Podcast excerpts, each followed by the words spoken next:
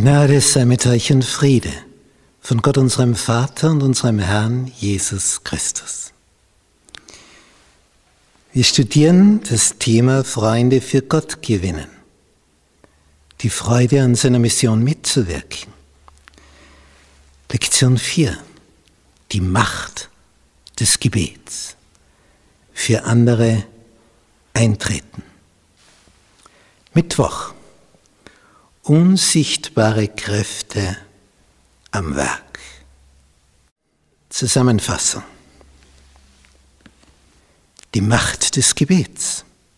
Für andere eintreten. Hiob.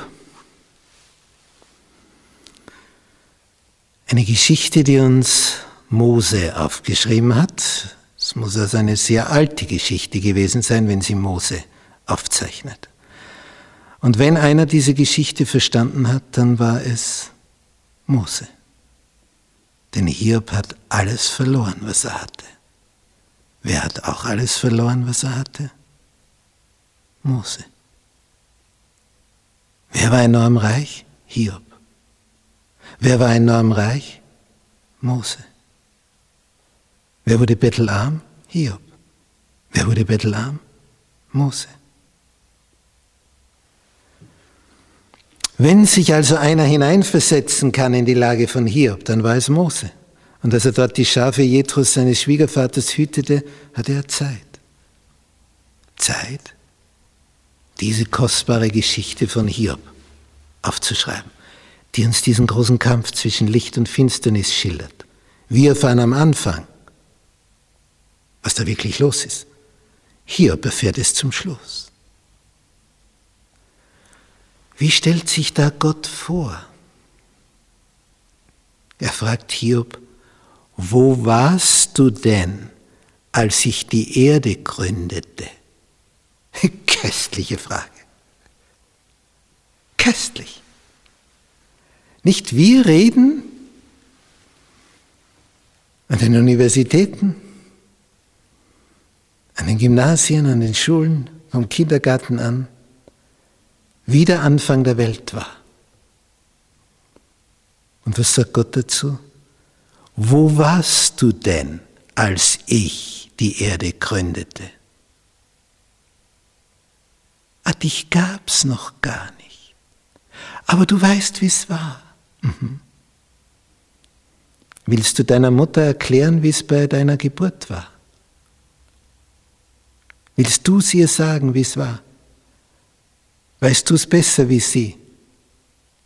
Doch lächerlich. Was weißt du denn darüber? Da warst du ein kleiner Wicht. Aber deine Mutter, die weiß es. Und die könnte dich fragen, wo war denn dein Gehirn und deine Augen, als du geboren wurdest? Von mir. Ich weiß, was ich für dich gelitten habe. Fragt Hiob, wo warst du, als ich die Erde gründete? Und dann zählt er mir in der Natur die ganzen Wunder auf. Kennst du dies? Kennst du das? Kennst du das? Und dann heißt es, und der Herr wendete das Geschick Hiobs, als er für seine Freunde Fürbitte tat. Auch interessant. Er wendete das Geschick Hiobs, als er für seine Freude Fürbitte tat. Und da bekam er alles doppelt zurück, was er verloren hatte an seinen Tieren. Bei den Kindern zehn kriegt er wieder zehn. Warum kriegt er die nicht doppelt? Weil die anderen zehn kriegt er dann eh wieder, wenn sie auferweckt werden. Sind sie dann auch verdoppelt. Es ist so schön. Es ist so schön zu sehen, was Fürbittengebete ausmachen.